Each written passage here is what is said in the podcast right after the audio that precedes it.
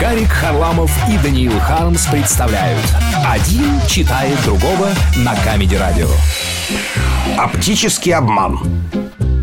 Семен Семенович, надев очки, смотрит на сосну и видит. На сосне сидит мужик и показывает ему кулак.